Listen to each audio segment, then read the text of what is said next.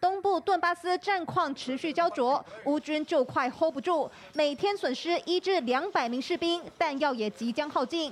军情局官员坦承，前线军武和俄军比例大约是一比十五，急需西方的援助补血。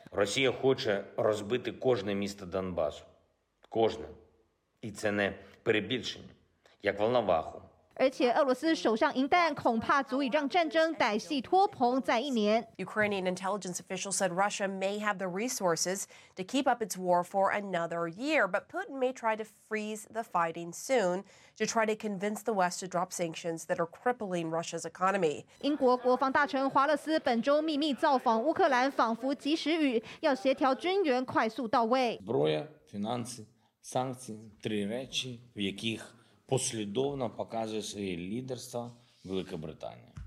I think we can push Russia out of Donbass. I think you can get a regime to a place where it slightly collapses in its military. Military get exhausted, as you know. 英国和俄罗斯梁子越结越大，亲俄政权顿内茨克人民共和国最高法院才刚把两名参战的英国人当作佣兵处以死刑，联合国发声谴责。According to the chief command of Ukraine, all the men were part of the Ukrainian armed forces, and if that is the case, they should not be considered as mercenaries. 乌克兰也出招，泽伦斯基签署命令制裁俄罗斯总统普丁以及数十名高官，包括资产冻结和旅游禁令。台湾最前线，这场战争已经打一百多天了。这阵子以来，相信观众朋友都发现到，这个战争真的很残酷。到目前为止，我们刚看到说，乌克兰的官员说，俄罗斯还有资源。他说，这场战争还会再打一年。您觉得呢？这会不会是其实也是乌克兰另外一种战术？因为说平时的，大家都都知道，其实如果以俄罗斯跟乌克兰战争武器的量来看的话，其实乌克兰远远少于俄罗斯。这一次乌克兰这样讲，其实也是战术之一，不是吗？第一个，他告诉全世界说他们还是撑着，仍然有进展；第二个，他告诉全世界说我们很需要你们任何的军援，任何武器来都可以；第三个，他告诉全世界说我们需要你们共同跟我们一起制裁俄罗斯。现在有一点点在用不同的方式来告诉大家，他们其实做得还不错，还可以继续下去。所以瑞德哥，您觉得是不是乌克兰现在战术用这个方式，希望自己稍微喘息一下，想办法找时机大肆的回应俄罗斯？这一场战争打到一百多天，个人认为乌克兰已经获得胜利，因为呢，本来俄罗斯打算四天完乌，结果没想到呢，那么一百多天了，你还是没有办法，那么把这个乌克兰的大。有重要重要战略价值的这个城市打不下来哦。那么除此之外呢，泽伦斯基，你说他说的对不对？他说呃，包括这个等于说乌乌东的顿巴斯很危险啊，弹药很危险等等啦。然后呢，呃，这个包括外国的相关的这个单位呢，他们说啊，那么俄罗斯的经济跟他的武器还可以打一年。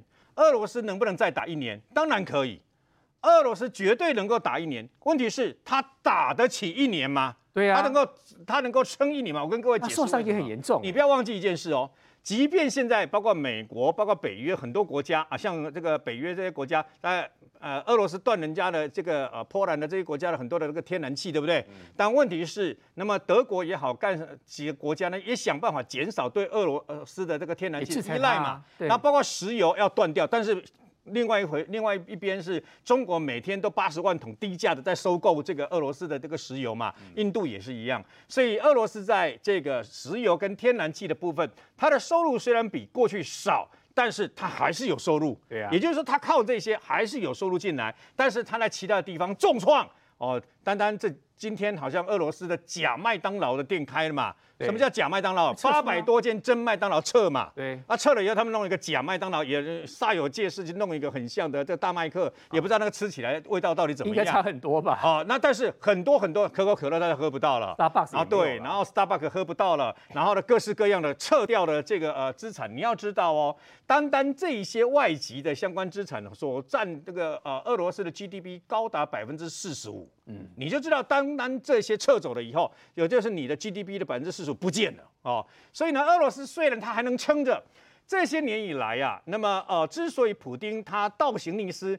他还能够得到这个俄罗斯老百姓的这个呃，等于说支持，是因为过去二十年来，他利用在经济上面的优势，大量的在社会福利的上面给这个俄罗斯人呐、啊，你的孩子读书免费。哦，学杂费全免，课本、营养午餐政府补，然后呢，紧接而来啊，你去看病的这个费用政府出，他用这样的一个社会福利方式来收买人心，这个是普丁他能够在经济上面好的时候这样做嘛？那他这个在现在在战争的时候也是一样啊，他有没有这个能力啊、呃？再撑一年？当然有啊，他有后面我说的那个叫经济，可是问题是撑一年下来，现在俄罗斯人已经开始。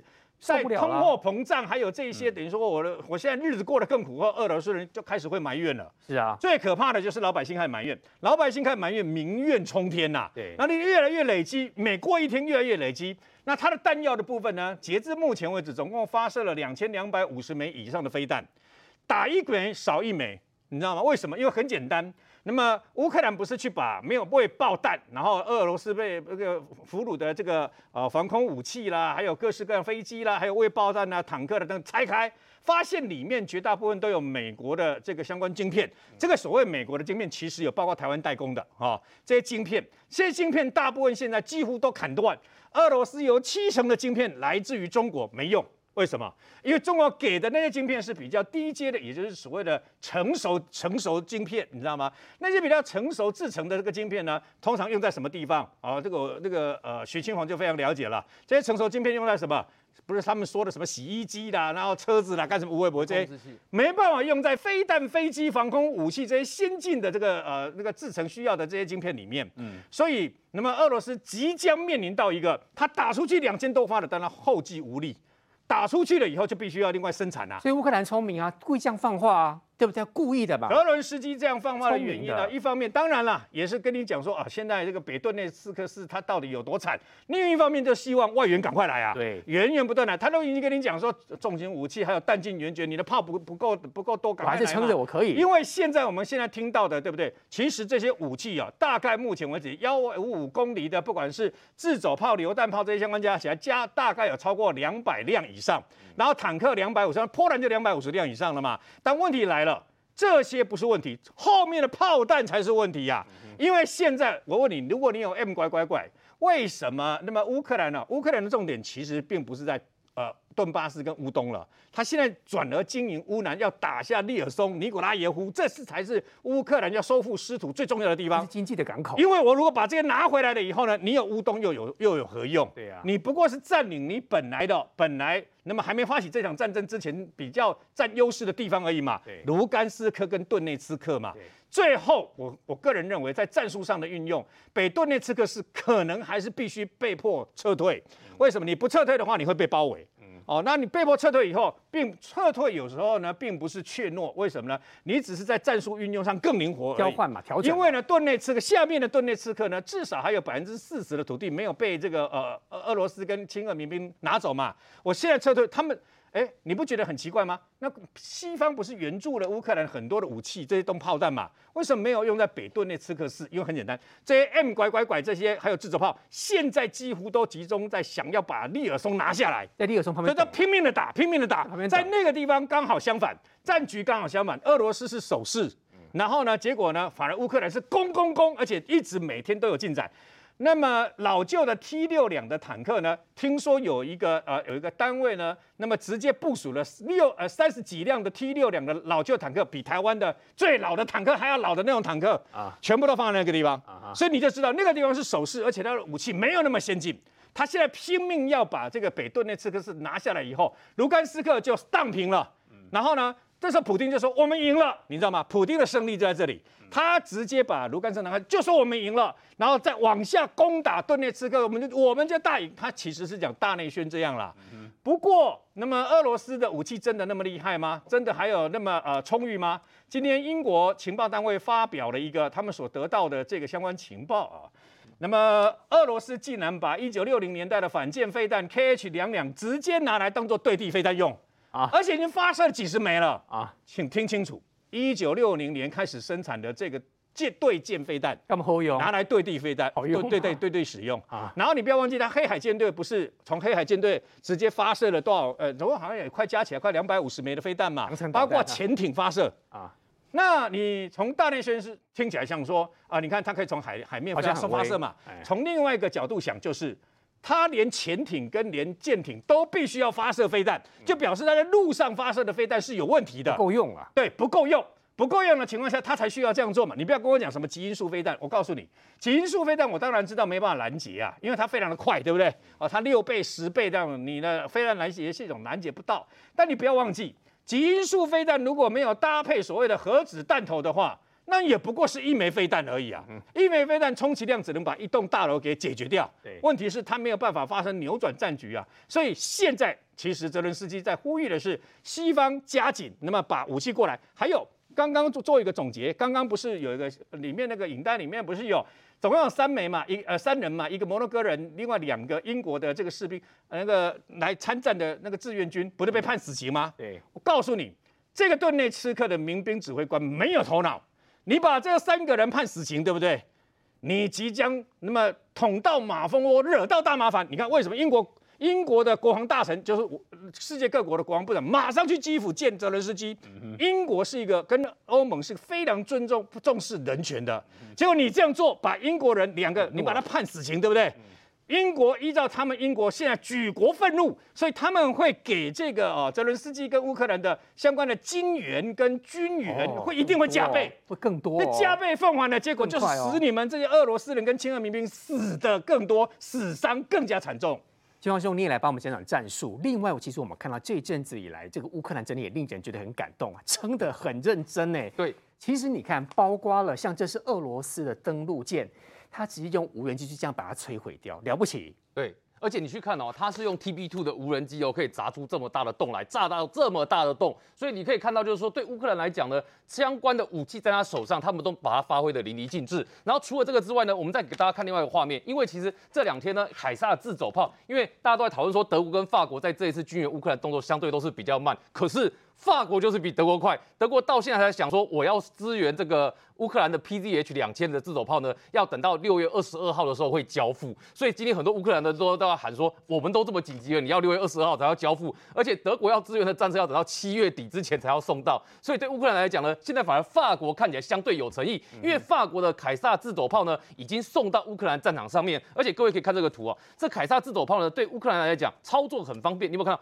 就像用平板一样在上面，你只要把敌方的坐标输入进去之后，你看这一些相关的参数输入进去之后呢，它就可以迅速的完成战斗的程序，很好打，它就可以打。哎，对，所以你想想看，这种武器对乌克兰来讲重不重要？当然很重要，就这一台嘛，就下面这一台嘛，对不对？对。然后呢，这边我们为什么要讲说，刚刚瑞德哥讲的其实很精准。现在对普丁来讲啊，对俄罗斯的总统来说，现在哈精神胜利是真的很重要，因为很难在乌克兰战场上面有很决定性的扭转。精神胜利是假的，讲自己爽的而已吧？哎，所以这就是为什么对北顿涅茨克这个地方，他要加紧炮轰，因为你要想说战争开打超过一百天，连卢甘斯克你都没有完整拿下来嘛，哦、所以现在就变成说，在这个情况之下，要替自己一直想办法打这种民族式的鸡血。然后现在最新的状况是什么呢？最新的消息是这个，各位可以看哦，现在俄罗斯已经对自己民人民已经要讲到说，我们搞不好要出兵到美国的附近去啊？为什么连美国都要出兵？这个是俄罗斯的国家电视台，俄罗斯的国家电视台的主持人，他叫做斯卡比耶娃。这个斯卡比耶娃他讲什么？你知道吗？他竟然说，尼加拉瓜的总统呢，这个邀请俄罗斯的武装部队在二零二二年，就是今年下半年的时候呢，进入他的国家。也就是说，他在讲一件事情，他讲说啊，你看这个尼加拉瓜是我们俄国的好朋友啊，他邀请俄国的军队呢，能够到尼加拉瓜去。那我请问尼加拉瓜在哪里？尼加拉瓜就在美国的附近而已，在美国下面而已，所以他的意思是说，你看我们要做一点呢，让美国感到有威胁的事情。现在连这样的消息他都要拿出来，所以你就可以发现说，对于这个呃普丁来讲呢，现在是要政治上的保卫战更重要。然后整个战场上的状况，就像我们刚刚在讲一件事情，其实你要看乌克兰战场，就看两个地方，第一个是乌东的地方，第二个就是乌南的地方。所以你看到乌东现在呢，你看哦。英国国防部现在更新的讯息呢，在告诉你说，北顿涅茨克这个地方呢，俄罗斯的部队呢还没有往北顿涅茨克南部推进，双方仍在巷战当中。所以这个巷战当中就告诉你，北顿涅茨克这个地方，俄罗斯还卡在这个地方。对乌克兰来讲，现在一方面是等待军援跟重杀器的进来，二方面呢，他利用北顿涅茨克呢拖住俄罗斯的部队，要消耗俄罗斯的部队的战力。所以你再看在乌南的部分呢。哎，这个地方进展就比较明显了。你看，那很重要是香港。这整个战线的部分，我这边上面有画红色箭头。这个地方、这个地方跟这个地方，这三处都是在乌南赫尔松一带乌克兰进军的部分。所以他说他们收复了大概二十个村庄，在最近的进度。所以你可以看到乌克兰在南边收复国土这件事是有进度的。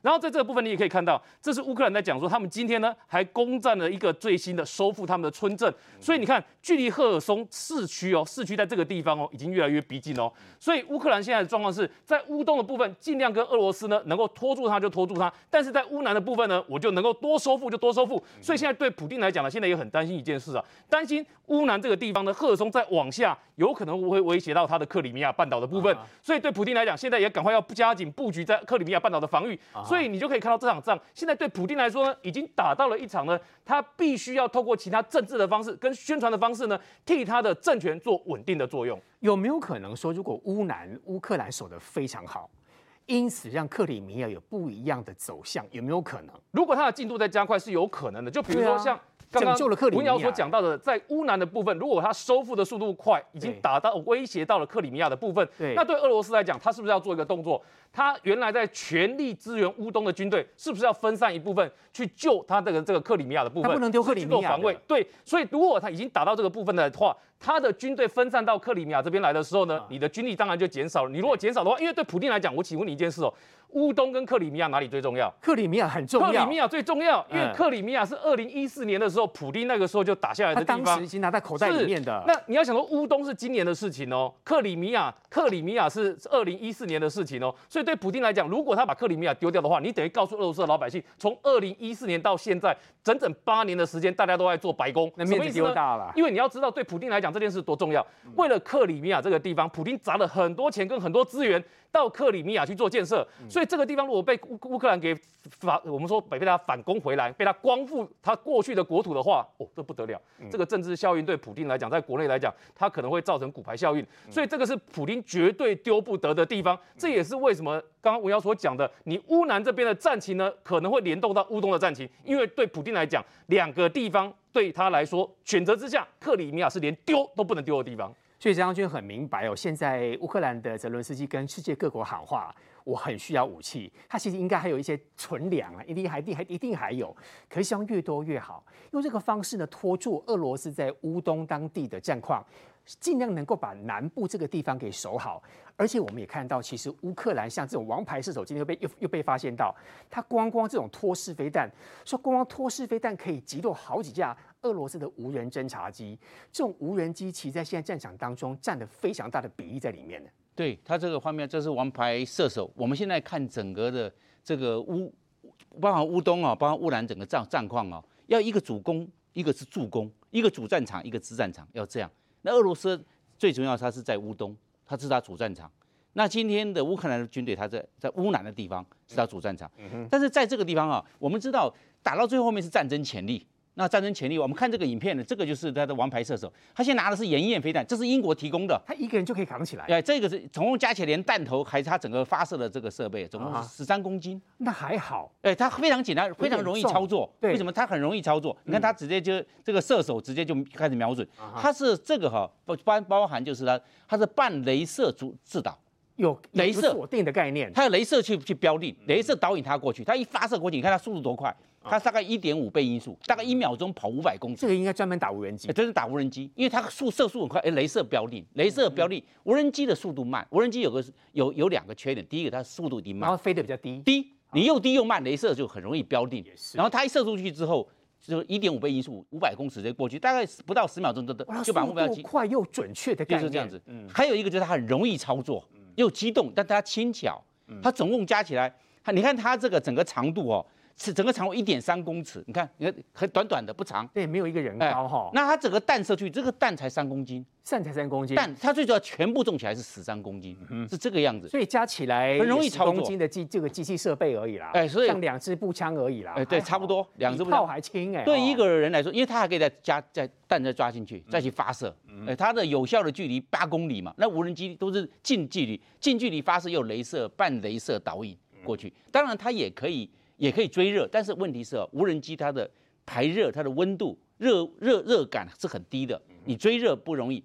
战斗机因为它的发动机喷出来的气很热，那很很容易追，所以它这个这个乌克兰的王牌射手，他能够在这个地方哦，因这个把这个俄罗斯的这个无人侦察机哦，把它把它击毁，是这样，他他创下这个记录，一个能够打下九架的这个无人侦察机是不简单的，最重要这个是比较容易操作，而且机动，它快速可以移动，你哪边有它就可以哪边去，开个车子扛着东西就跑，很很容易操作。你觉得目前泽伦斯基的战略政策来讲，是不是其实是聪明的？用这个方式赶紧要转换到以乌南来当地方做部署嘛，然后持续的跟全世界要更多的资源在里面。对，因为哦，俄罗斯的战争的潜力大，乌克兰的战争潜力小。你看看，因为毕竟俄罗斯它它大，它是军工产业大国。那乌克兰来看呢，以前在苏联解体之前，它也是军工产业上是比较比较发达的。但是，一九九一年苏联解体之后，它变成独立出来，它变成农业国家，收入也降低了，它的工业的潜力降低了，军火工业就降低了。那现在工业潜力大，就是战争潜力。那战争潜力现在俄罗斯它大，那现在乌克兰就要避免避免歼灭战，它可以消耗战。消耗俄罗斯的军队，但是不要歼灭，敌进我退，他也不要跟他主力做决战。你如果主力决战一次投入就光，这个要保持的弹性原则。嗯，不要跟他硬干，硬干的话，这个战损很快就会消耗掉，就没有了。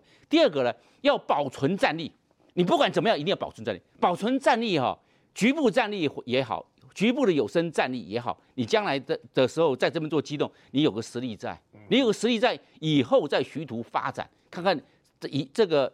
这个趁机待势，或者是俄罗斯哪边有缺有缺失，犯了哪些错误的时候，再做进攻，再做再做攻击，再做反攻。这个时候别跟他硬干，所以是消灭消耗战哈为主，歼灭战为辅。不要一下子歼灭，一切一次大部队全部投入了。那在乌克兰在赫尔松的地方又不一样，因为乌兰赫尔松的地方，乌克兰是采取攻势，那就发扬火力。所以泽伦斯基为什么讲西方的国家武器赶快过来？因为不要到了歼灭战的时候，你再过来。那这个就没有办法实施消耗战了，在消耗战的火力赶快到位，发扬火力才能够阻挡俄罗斯的攻势，把这个战线让它不要再往西推，是这个状况。讲到军武，我待会儿将军要告诉我们，原来美国有从 F 三十五设立了一个所谓的假想敌战队，跟 Tom Cruise 的《捍卫战士》最后一集的剧情有点像。待会你帮我们说。不过明玉姐，我知道您今天要特别告诉大家，战争打到现在一百多天，嗯嘴炮还是很多啦。好，你看，像现在这个普丁说了啊，我是沙皇，我要合理掠夺啊。然后泽伦斯基说你就是 COVID COVID COVID two two 哎，不是 nineteen 哎啊，他进化好几版去了。先来讲了哈，普丁他现在呃。因先讲这个普丁自比沙皇的部分，他讲的是彼得大帝啦哈。那我们知道说彼得大帝六月九号生日，所以普丁出席的是他是前天六月九号的时候出席这个彼得大帝三百五十岁的名诞。那他借由这个机会呢，跟这个俄罗斯的企业家哈来做一个演讲，也算是对这个全国人民的演讲。他讲三个重点啊哈。他说当年彼得大帝哦没有夺取任何的东西，只是拿回来而已哦。啊。他讲的这个是对瑞典发动的战争，那场战争打了二十一年哈。那他就说，当时那场大战，大家叫做大北方战争。待会我再跟大家讲这一段。然后讲第二个重点，所以他第一点讲说，呃，那个呃呃那个彼得大帝是没有夺取任何东西，把东西拿回来哈。第二个呢，普丁要讲的是说，彼得大帝当年呢是建立圣彼得堡，宣布呢建立这个俄罗成为俄罗斯的首都哦。那他说当时呢，彼得大帝这样做，欧洲没有任何一个国家啊承认这个是属于俄罗斯的领土，每个人都认为这个是瑞典的。但是呢，这个彼得大帝最后做到了把这个领土收复回来，而且把它强化，强化他的领土。所以现在呢，我们也有责任哈，把这个国土给收回来。而且加强它。你看讲的非常的明显哦。第三个，我觉得最呃最有趣、最特别是讲第三个。他说，一个国家要么你就是主权国家，要么你就是殖民地，所以没有任何的灰色地带。他这句话讲的就是说，你乌乌克兰你就是西方国家的殖民地啦，你就是西方国家的小弟。所以他认为说，你要么就是主权国家，你就是要回到我俄罗斯的怀抱来了哈。然后他最后还跟着西方喊话说，你们西方企业绝对会后悔撤出俄罗斯哦哈。他说俄罗斯才是未来值得关注的国家。哇，你看他自比这个彼得大帝哦哈。那当然大家就会对彼得大帝有点陌生，我稍微讲一下这个历史了哈。就这一位是？这彼得大帝彼得一世，他是俄罗斯帝国的开国皇帝。好，那同时他也是被誉为俄罗斯最杰出的皇帝之一哦。那他当最大的功勋就是我刚刚讲的，他对瑞典发动战争，这场战争打了二十一年。当时他是为了要取得那个波罗的海作为俄罗斯的出海口。然后当时他这样做到，所以他这个拿他拿下了波罗的海的出海口之外，也奠定了俄罗斯的整个经济发展地位。同时，当时俄罗斯在他带领带领之下了哈，本来俄罗斯是一个那个小国嘛，可是他就连年的征战，所以他就打下了中欧跟西欧，甚至在他的晚年哦，还曾经打到中国的北方长城哦哈。只是后来因为力量不足，就力有未逮。可是我必须要讲了哈，你看。普丁自比这个彼得大帝，当然他野心昭然若揭。可是外界，我觉得我最不认为的是，他们完全不能相提并论是，彼得大帝他有一个特点，他喜欢帅，他喜欢亲征，他都什么东西都率率团亲征。那普丁你只会丢人去戏你啊，你自己都躲在幕后，你都不亲征。而且彼得大帝他最最为人这个呃，就是说怀念他是说。他在当年哦，他晚年的时候，他病重，他其实就是因为今年打仗嘛，所以他病重，他已经就是那个疾病缠身。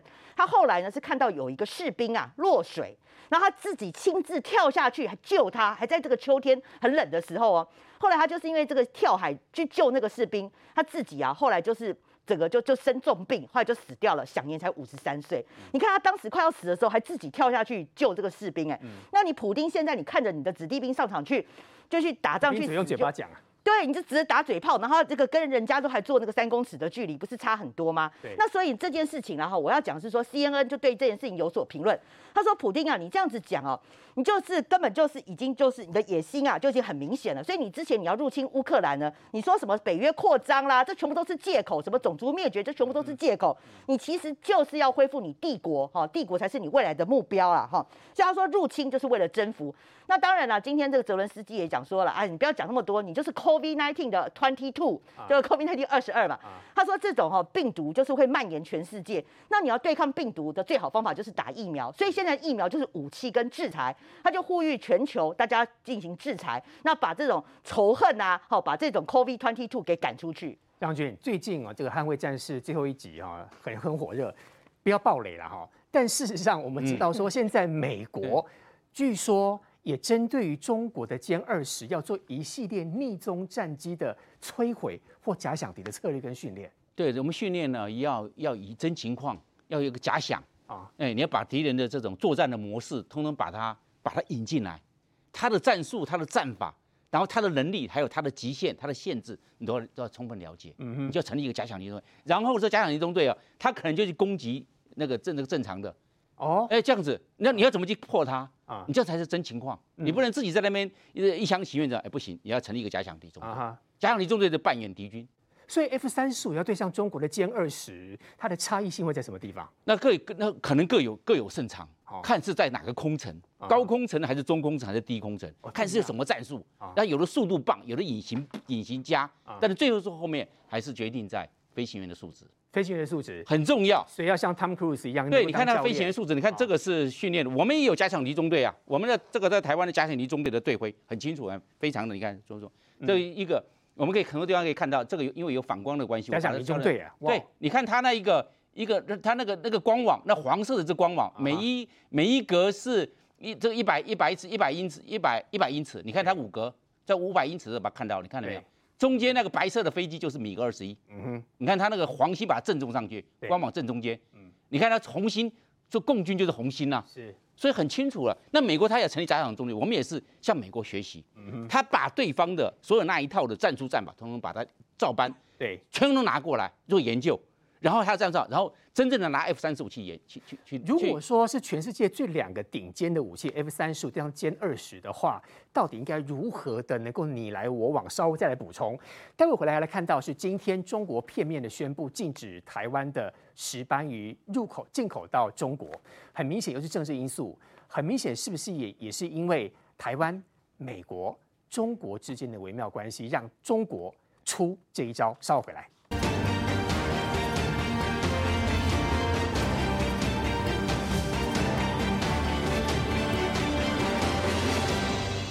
活跳跳的石斑鱼是台湾重要水产品之一，十号晚间却突然被中国片面宣布禁止输入。中国海关总署宣布，去年开始多次从台湾出口的石斑鱼验出孔雀石绿和结晶子等禁药，还发现土霉素超标，决定从六月十三开始暂停台湾的石斑鱼输入中国。我希望中国可以正面的回应，如果没有，我们不排除到 WTO 的 SPS 里面再次的来针对。这个议题做申诉。中国从去年开始两度通知石斑鱼检验不合格，但我方复查都没问题，接着又暂停两家养殖场输出。台湾再查验同样零检出，多次沟通都被已读不回，中国就宣布要暂停进口，明显违反国际惯例。从来没有一个国家直接针对未检出或者是这样的一个超标就直接全部。暂停输入。去年台湾石斑鱼共输出六千六百八十一公吨，其中高达九成都是卖往中国，更占年产量达百分之三十六。这回遭禁，估计下半年三千六百公吨产量受影响。巧的是，去年二二八廉价，台湾凤梨被禁止进口后，中秋廉价莲雾和凤梨世家也遭殃。这次又选在陈其仲居家照护第二天出手，中国每次突袭的时机点都相当巧妙。好，上一段呢？张将军还没有帮我们讲到有关于逆中战机的策略哈，石斑鱼其实让台湾企业就班鱼最后起来，待会我们来跟大家聊聊中国这样做，其实他们自己笨哈。张军，但您刚刚告诉我们说有一个那个逆中的这个队徽，那基本上其实我们台湾也在研究这方面的策略，对不对？对，假想敌一定要，我们叫一定要带着敌情练兵，嗯，不然你一厢情愿的练兵了不可以。打仗的打仗是很严格的考验，所以平常一定要带着敌情。你看我们这个假想敌中队哦，它在它的指尾刺，指尾刺的话，它就有它这个上面它的假想敌的队徽很清楚，我们可以看得出来。在台湾的飞机、啊，哎，就后面你看这个 F 五刚好起飞，因为有反光的关系，我要调整一下角度啊哈，哎，然后然后我把它放平一点，这样子，啊、你看到没有？可以看得到。它的它的指指尾刺上面，嗯，就就有一个可以我们。请那个导播可以放大一点，我们就可以知道那个指尾刺后面。看到了下面那一台，因为它刚起飞对对起飞嘛，啊，连它它的机手的那个机号都还是红色的，跟米格机完全一样，嗯，连大小都一样，嗯，所以它这个就是它就模拟就是中共来进进袭台湾，然后我们怎么样去拦截？哦，哎，是这个样子。那当初的话，中国也有中国大陆有反攻意识过来啊，反攻意识过来也是由我们假想敌的教官去飞，哎，他们也假想，我们假想敌，我们假想敌去飞也是飞，你看它这个假想敌的飞机旁边前切。那个随伴的那一架就是米格十九哎，对，稍微扣一下，哦，可以看到这是米格十九哎，这是我们的飞机哎，对，我们的飞行员去飞他的米格十九，嗯哼，他飞过来了，我们去看看它性能怎么样，嗯、这是假想敌中队来试飞，对，你飞他的知道哦，原来米格十九现在的就是它的前六，啊，它的状况如何？嗯哼，那那个下面那架就是我们的飞机，旁边的随伴，它在空中还做一个模拟缠斗，嗯，是这个样，这个才叫假想敌，这个才真的情况。那假想敌的策略的话，应该有很多故事可以说，我们留在下一次再来讲。因为今天这个石斑鱼中国又出现了一个方式哦，让大家非常的愤慨哦。你看这里，啊、呃，我们换来另外一张这个画面哦，就说今天中国自己片面宣布说，接下来呢要禁止中国台湾的石斑鱼入进进口到中国去。中国又说验出了禁药，我怎么觉得这个说法跟之前的翁来嗯，谢家。嗯阿西好像还有很多哈，是都如出一辙。是那刚才我们在聊天说，其实中国自己笨，因为呢，其实这样子我们也不怕什么地方销不出去，甚至是我们台湾可以吃到更好、更多、更好吃我们自己养的石斑鱼。是啊。中国这个呃一连串哦，对于我们的农产品的这个抵制啊，包含去年的这个端午假期的时候，把我们的凤梨整个禁掉，然后原这个呃中秋节的时候，把凤梨跟翁来西鸭也说我们有害虫啊，今天呢，在这个连假的时间就说我们的石斑鱼有问题。我要问大家，我们的凤梨中国说有介壳虫啊，结果我们现在翁来都没去得意，都没给你笨呢？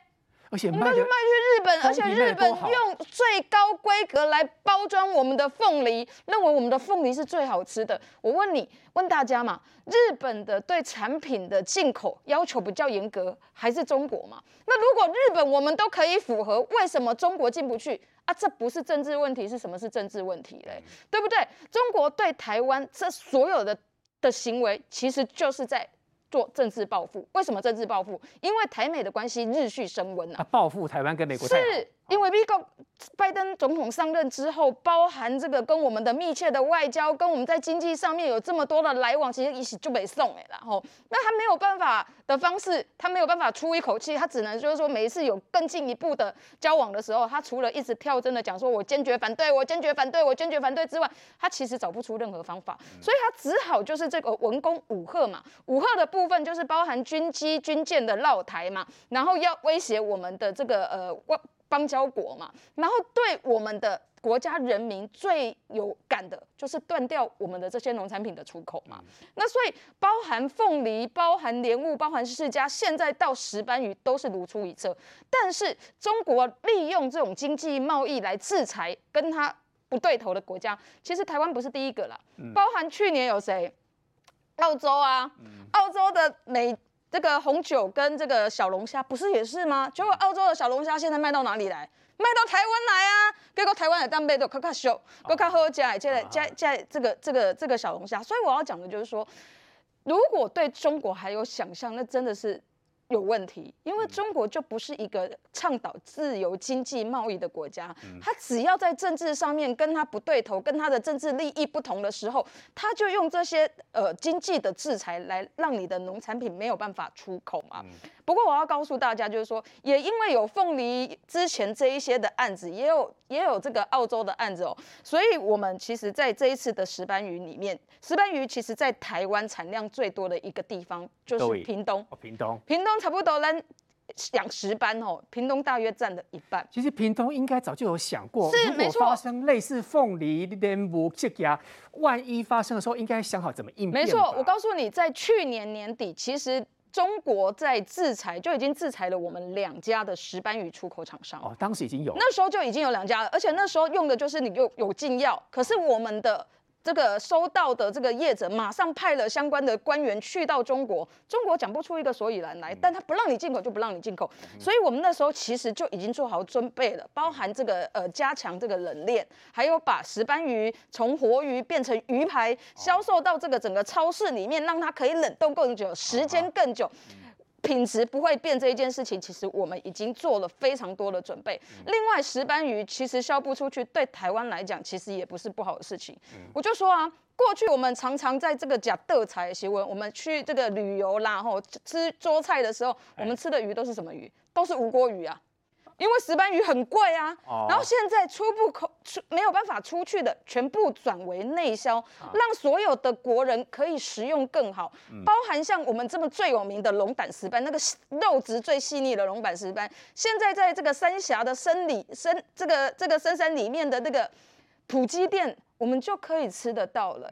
所以我要讲的就是说，第一个，我们石斑鱼的外销受到中国的禁止哦。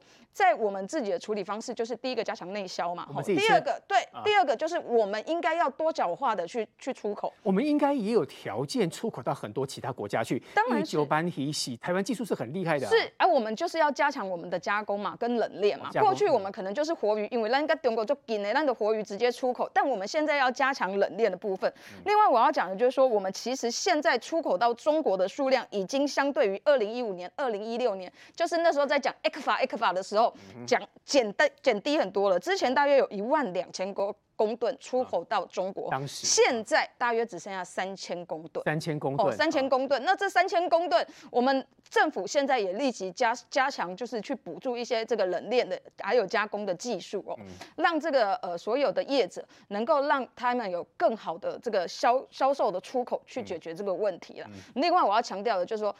ECFA 啦，吼，中国对台的所有的利益的让利，全部都是糖衣毒药，吼、嗯，所以我们也希望其除了这个其他国家，还有包含业者，不要再被中国迷骗了。希望希望，如果我们看数据的话，看数字的话，刚议员讲那些就是讲单，无必别去中国的那个石斑鱼。我们自己吃是一部分。国外销一一定是一个部分，有没有可能会有不好销的状态？还是其实完全不会？哎，我们给大家看数据哈，就是为什么中国现在做这个行为，其实也不是很难理解。各位看数据哈，这个我们台湾自己的状况哈，大概去以去年来讲呢，这个产量是一万六千九百四十公吨。那外销的部分是多少呢？外销的部分是六千六百八十一公吨。那里面大概有九成外销这个部分是销到中国去的。可是你可以发现，占我们自己的产量的部分大概是四成左右。也就是说，台湾这一万六千九百四十公吨呢，有六成左右是内销，它不是外销。所以外销是四成左右。这个数字。其实跟过去比前几年比起来呢，其实它已经是逐年在往下降了。嗯、那再来各位看一个数字哦，中国呢，其实我们都知道，就很多台商把台湾养殖石斑的技术带到中国去嘛，所以中国呢，这个主要的石斑成长在什么时候？这个是中国工程院的院士自己讲的话啊。中国最主要的养殖石斑的技术成熟都是在二零一零年之后，所以各位看一下中国的产量是多少？来。你看中国产量哦，从二零一三年的时候，中国的产量已经是十八万四千四百公吨哦，然后到了去这个二零二零年的时候，这个数字已经来到了二十八万三千九百公吨。那二十八万，你去想想看，我们台湾一年也不过才做多少？我们产量也才不到一万七千公吨哦，你连它的零头都没有哦。他把技术早就偷过去很多年了。所以这就是为什么我在讲说，这跟两岸关系好不好已经没有什么关系了。重点是它现在的产量已经拉上来了。所以你看，即便在之前那个马政府时代呢，它都已经生产到了十八万多公吨了。所以对对他们来讲，他现在要干嘛？各位看哦，这个是中国工程院的院士林浩然自己讲的话。他说，中国的石斑鱼要走向全国，走向全世界。为什么？因为全世界的石斑鱼的产量。也不过才三十几万公吨而已，它就已经产了它全部的部分了。那在这个时间点，你告诉我，它对你的需求能够有多少？所以当然就有限嘛。所以对台湾政府来讲，现在最重要的是什么呢？是各位看到这个六千六百八十一公吨，这是去年的量。是这个产量哈，我们要怎么去化？所以呢，刚刚苏培讲说三千公吨，它主要是今年上半年的部分，下半年政府要处理掉三千六百公吨。那三千六百公吨呢，对政府来讲呢，其实这是业者自己也认为说，台湾其实现在的石斑鱼产业呢，因为其实石斑大概台湾主要就三种，一个是青斑、龙虎斑跟龙胆石斑。台湾在龙胆石斑的部分，其实竞争力还是很好的。所以等于说，台湾在设三千六百公吨呢，它去化的方式，现在政府的做法就是，我往后面的冷冻加工去做处理。为什么？因为台湾的内需其实还有扩展的空间。什么空间呢？就是你可以看到，不管是法国料理、日本料理，或是做涮涮锅的业者，它还是可以把石斑鱼的元素加进来。所以它的关键是在于说，下半年台湾如果走出疫情，内需餐饮消费开始恢复的话，这个对于业者哈要去化这些石斑是有帮助的。所以农委会今天推出来那三个政策里面，就包括了在国内内需市场的部分加大去化的动作。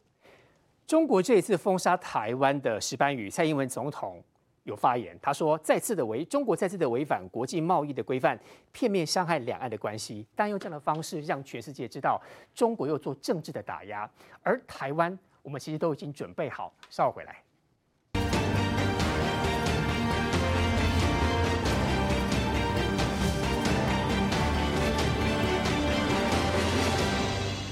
那个让台湾吼，其实这个九班鱼屏东最多啦。现场自己讲说，几乎一半以上都在屏东。老实讲啦，你讲释迦啊，你讲莲雾，其实屏东也很多啊。其实台湾自己早知道中国一定会用这种方式，只是现在宣布的是石斑鱼。瑞德哥，我相信我自己大概都想得出来，接下来会有什么什么什么什么，大家一定要先准备，才不会因为中国片面宣布，搞得我们应付不来。中国当时说凤梨有介壳虫。后来又说莲雾有什么虫，然后有什么害虫，然后呢，呃，释迦有什么害虫？我告诉你，包括今天的这个所谓的石斑鱼禁止所有的所有这个孔雀绿，然后呢，禁止我们进口啊，最大的害虫其实就是中国共产党。很简单，今天中国国民党的主席朱立伦在美国怎么说？他说希望不是政治干预相关这一次的事件，对不对？不会是就是政治？当然就是政治干预嘛。为什么？如果你看这个石斑鱼在 ECFA 的这个等于说早收清单里面呢、啊，它是属于零关税、免关税。那么如果有发生什么事情的话，照理来讲，你应该双方告知你是哪一个公司，那么出口到这个中国去的哪一批货，那发生什么事啊？你就这一批货进行这个等于说，比如说不要让它再进口啊。正常是如此啊，对，你可以这样子做啊，干什么？而不是说断就断。他在说凤梨的时候也是这样啊，是啊。他在说释迦莲雾的时候也是这样啊，但是。他他在针对凤梨的时候呢，那时候我们在两三天之内大家发动，我到我我个人就买了几十箱，大家都拼命买，对不对啊？和有些台湾人今天竟然用非同理心的方式在那边讽刺说，你们八百一十七万投给蔡英文的，是不是准备好了又要买啦？然后呢，国军啊哪里了？是不是准备又要吃啦？等等啊，用这样的方式，你却不去谴责、不讲信用、强害我们台湾农民的土匪，你说为什么这个样子呢？嗯、他片面宣布、啊、因为很简单。他拿这个东西来作为，如果是单纯的，我跟你讲，现在还敢去用什么孔雀绿啦，用一大堆乱七八糟的这个禁药等等啊，那不是找死吗？他现在之前还是抽验，现在是每一批都要验，所以呢，这些农民也知道，我这个东西出去到你这边去，如果我有用禁药的话，我就这个生意一要龙门走。中国这么刁难，每一批都验啊，他故意的。然后呢，用这种方式在对农产品的部分，在凤梨的时候，我们就知道它下一次，啊、那时候我们就想到它下次可能对莲雾，接下来可还有别的。所以呢，你看，包括石斑鱼也是一样。啊、当你太把这个呃外销的这个市场呢，买卖买方呢，你锁定在中国的时候，你自己就要心理心理心理准备了。嗯嗯。一样，你锁起来是那边喏。有啊？你知道吗？人家都说鸡蛋不能放在同一个篮子里，你不知道吗？你不知道万一发生什么事情的时候呢？你可能血本无归，你可能所有的东西为什么？因为这种东西，东中国不是单纯的这个生意人，他不跟你讲信用的。人信用这个字是人而有信嘛，言而有信，人讲话有信才叫信用嘛。可问题是中国是这样的国家吗？不是，一些偷灰国家嘛，光拍天下的瞎呢嘛。他今天把这个东西就是当做政治。他每到一个时间就故意用，那为什么是用这个石斑鱼呀？啊，为什么之前是用农产品？因为这个是台湾农民的最痛，而且事实上他也知道，这就是绿营执政的现实，你知道吗？一条杠哎，他用这样的方式，共产党网这特立不好了，我用他们的菠萝音啦，以前温家宝、胡锦涛那个时代，嗰啲用十把鱼刻着，我一斤给你呃几十块几十块对吧哈？然后用那种方式，我跟你用台湾人，你用这头哈，用怀柔的，用这个对台湾人后。一年两年没有用，十年八年以后真的有用哎！因为台湾人都是惊讲哦，人对咱上好，那对咱好，啊，就歹势。哎呀，个对你愈好，啊，你就你就想讲愈歹势。你用这一套对台湾人才有用。台湾人跟水牛一样，你如果把掐着我的鼻子，我不反鬼，我就跟你打，我就跟你比啊！你现在用这种方式，他还会再来，你知道吗？还会再来，哦。你有种，你为什么不把台积电的晶片直接封了？没办法，台积电晶片不好，良率不够，然后我把你封了。你他封了台积电晶片，他就完蛋了，他连飞弹都做不出来啊！不客气说，就是这个样子啊。明玉姐，你看，像本来是水果，这次是石斑鱼，嗯。其实有很多的消息传出来，接下来应该还会有不同的鱼种会出现。嗯，先讲啊哈，就是说你从凤梨哈一直到释迦，然后到石斑鱼，中国都说哦有检验出来有虫。那第一个有虫的话，你可以用这种烟熏的方式嘛，就他也不给你啊，用烟熏的方式，他就直接说禁就禁啊。那第二个，他说验出禁药，你到底拿出报告来没？像上次的凤梨跟释迦，他就是拿一个图片，就说哦台湾的这个凤梨释迦你有介壳虫，怎么样怎么样。那你只是拿出照片，谁知道你照片是不是作假？你的检验报告呢？后来他也没有详细的说明。这一次他说我们的这个石斑鱼里面是有孔雀石绿，好，这是一个禁药。你自己去问一下，台湾政府早就下令去禁这个孔雀石绿，就台湾的养殖业者他们自己也讲啊，孔雀石绿台湾本来就列为禁药。那你要去哪里买这个？这个这个本来就很难买到，所以等于说台湾自己列为禁药的东西，你中国说列出禁药，而且他说要公布检验报告，到现在也没有。所以我们现在的我们的这个渔业署也要跟他讨公道啊！你到底的检验报告你拿出来给大家看嘛？哈，这是第一个。第二个呢，刚刚大家有分析嘛，事实上他技术把你偷走了之后，那本来像今天我们有记者他去北京的这个市场鱼市场在看啊，他说北京的那些鱼市场早就没有在卖台湾的石斑鱼的啦。